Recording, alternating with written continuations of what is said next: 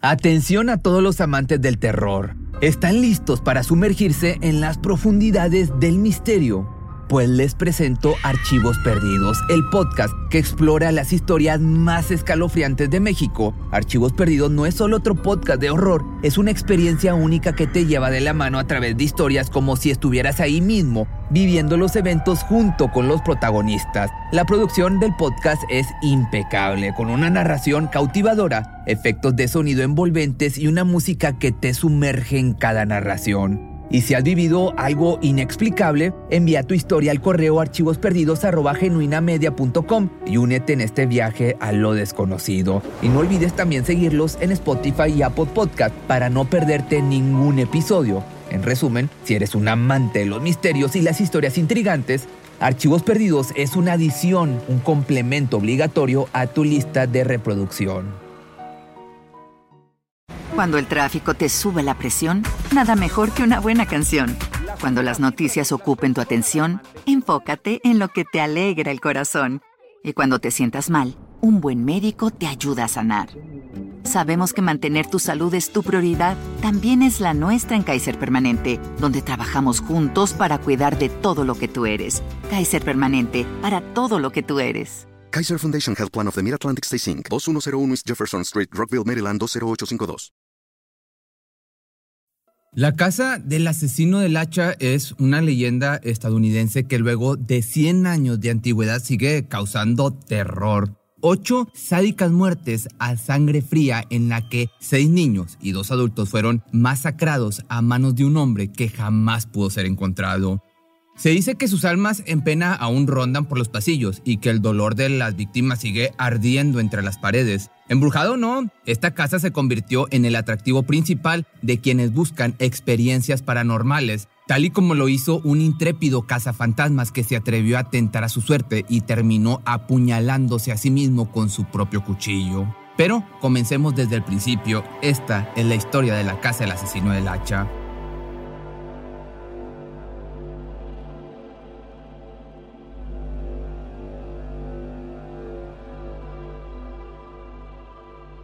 Era el año de 1912, pasaba la medianoche del 10 de junio en la pequeña ciudad de Villisca, esto es en Iowa, en Estados Unidos. Entre la oscuridad podía distinguirse una casa de madera de dos pisos, el hogar de una familia que descansaba pacíficamente antes de que se desatara una pesadilla de sangre y muerte.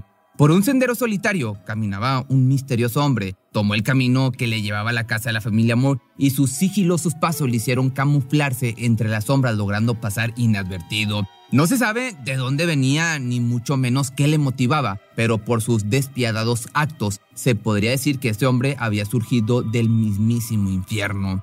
Cuando finalmente se encontró frente a la puerta de aquel hogar, puso su mano sobre la perilla y giró lentamente. Al no estar cerrada con llave, fácilmente pudo irrumpir en ella de manera muy silenciosa. Una vez adentro, con el menor ruido posible, tomó una lámpara de aceite que encontró entre las cosas de la familia, dobló la mecha para hacerla un poco más pequeñita y no alumbrar más allá de sus propios pies para andar a hurtadillas entre los pasillos. También encontró lo que se convertiría en el arma homicida, un hacha que posiblemente estaba guardada en el cobertizo. En el primer piso había una habitación donde dormían dos niñas pequeñas de 12 y 9 años. Sus nombres eran Lena e Ina Stillinger, dos hermanitas amigas de una de las hijas de los Moore que el día anterior por la tarde habían sido invitadas como huéspedes para disfrutar de una especie de pijamada.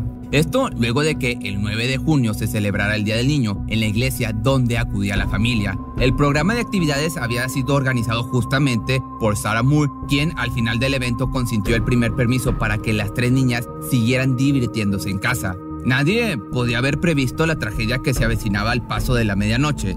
El homicida, de igual forma, siguió de largo para llegar a sus principales objetivos, Sarah y Joe Moore, los padres de familia que dormían en una de las habitaciones del segundo piso, de modo que casi pisando con la punta de los pies, subió por las escaleras de madera intentando a toda costa que no se escuchara el crujir de la misma.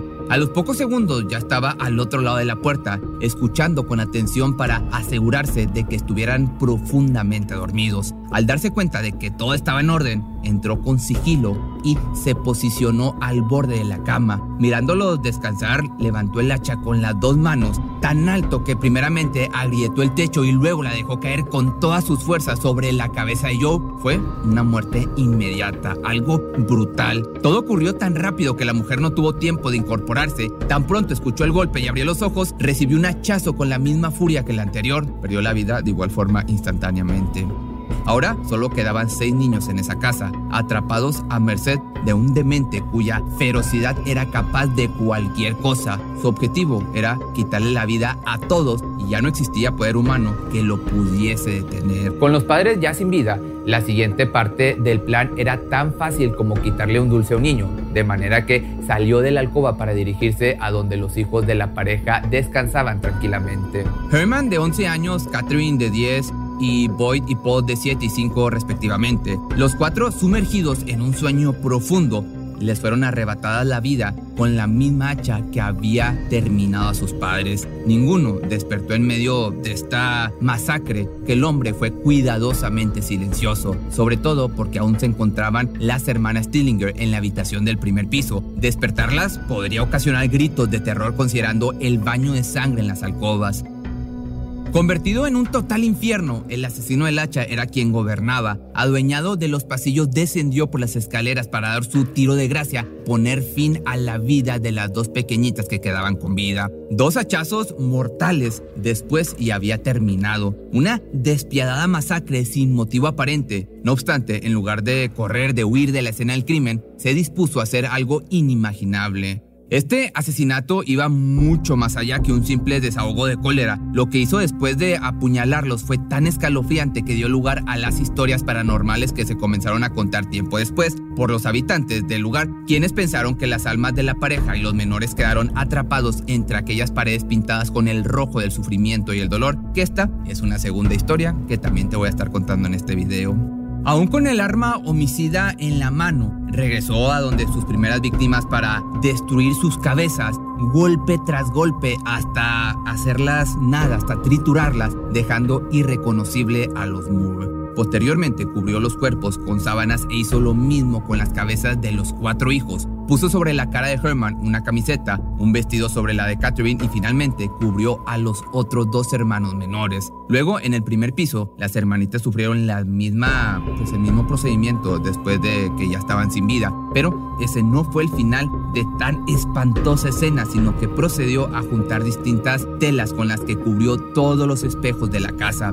Quizá como parte de algún ritual satánico con motivos que solo en su cabeza pudieron tener sentido. Pero después abrió el refrigerador, sacó un trozo de tocino crudo de dos libras y lo envolvió con una toalla para colocarlo en el suelo justo al lado de un pequeño llavero que, según investigaciones, no pertenecía a la familia que ya no contaba con vida.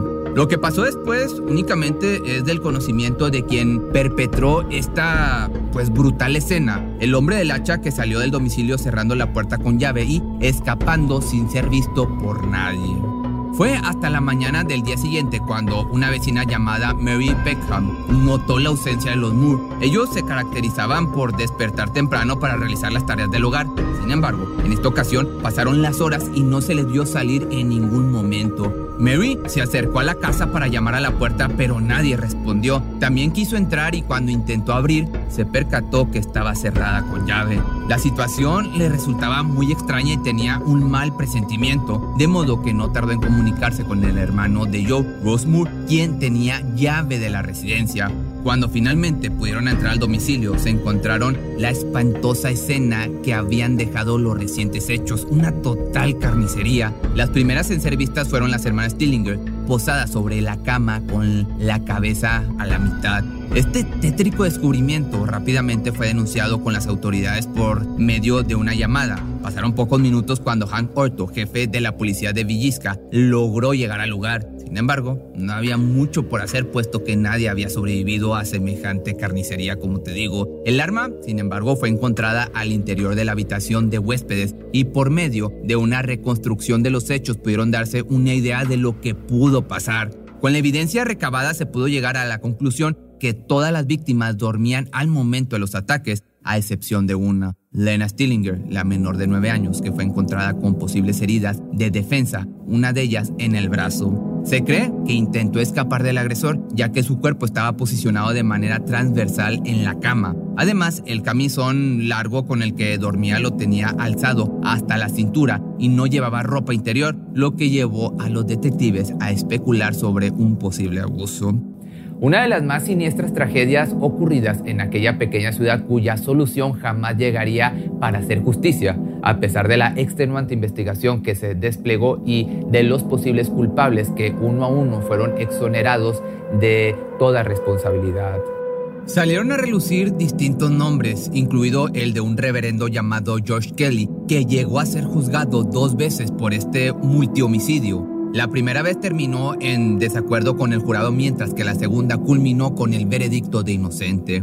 Los años así fueron pasando y poco a poco la casa comenzó a ganar fama de estar embrujada. Se empezaron a esparcir historias de supuestas cosas paranormales y de pronto en el año del 94 se puso a la venta.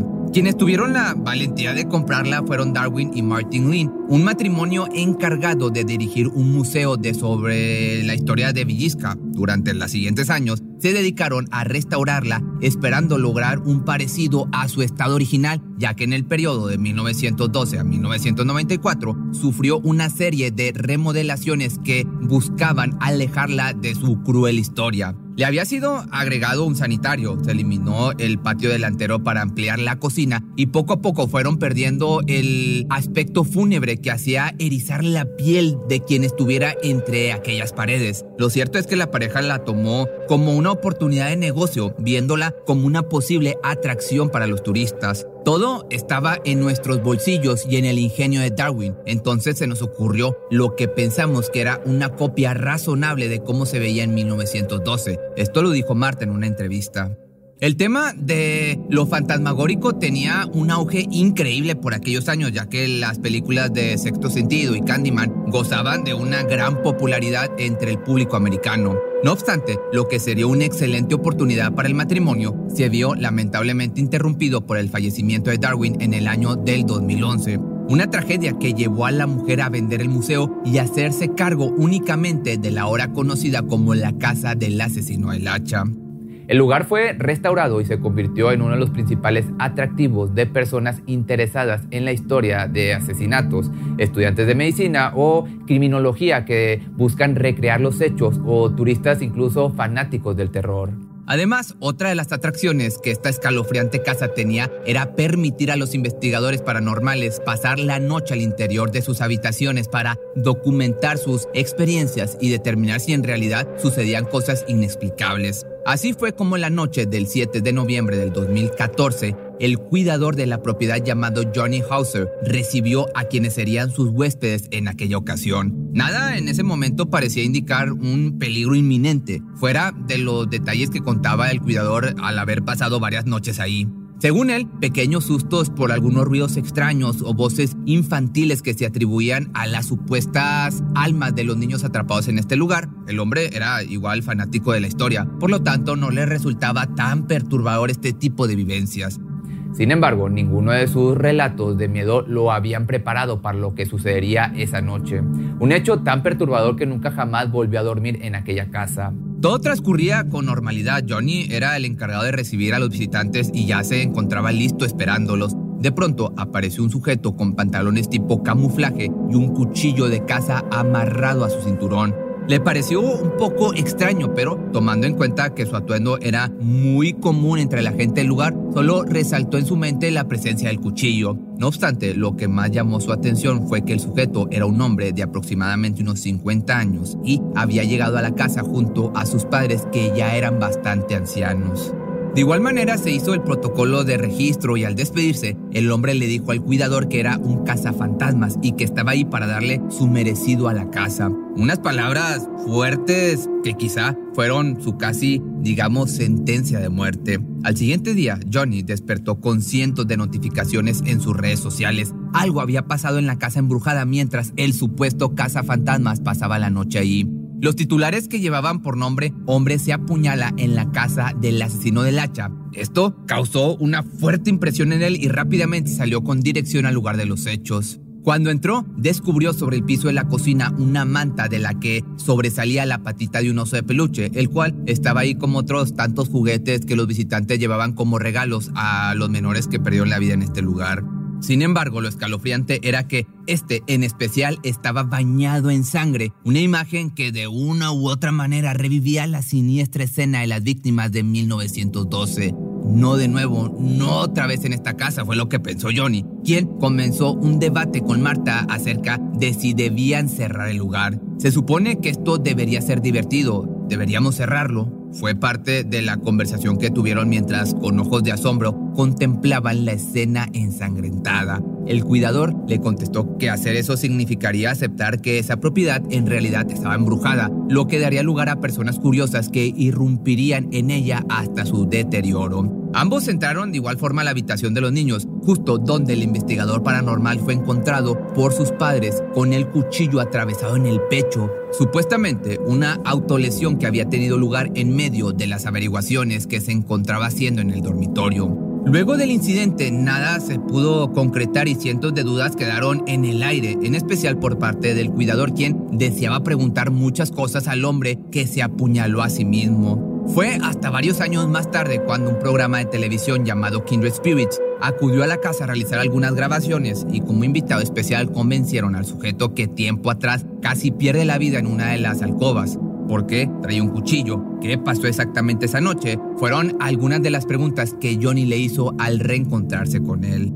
Este le contestó que era su costumbre siempre ir armado por su propia protección, seguido de algunos detalles de esa tenebrosa noche. Relató que en ese momento se encontraba invocando fantasmas, intentando que de una u otra manera estos se manifestaran para atacarlo. Ahora estaba ahí con el propósito de pedir perdón a la casa por haber provocado a sus espíritus. También contó que a raíz de los hechos su vida se había arruinado puesto que comenzó a ser señalado como un loco capaz de hacer cualquier cosa por ganar un poco de fama y de dinero. No obstante, lo cierto era que no recordaba nada más allá que haber convocado a los fantasmas y haber amanecido al siguiente día en el hospital con una herida de cuchillo en el pecho. Hasta el momento, la casa del asesino del hacha sigue siendo un atractivo turístico para los amantes del terror y los valientes que aún y con su historia sanguinaria se atreven a pasar la noche ahí.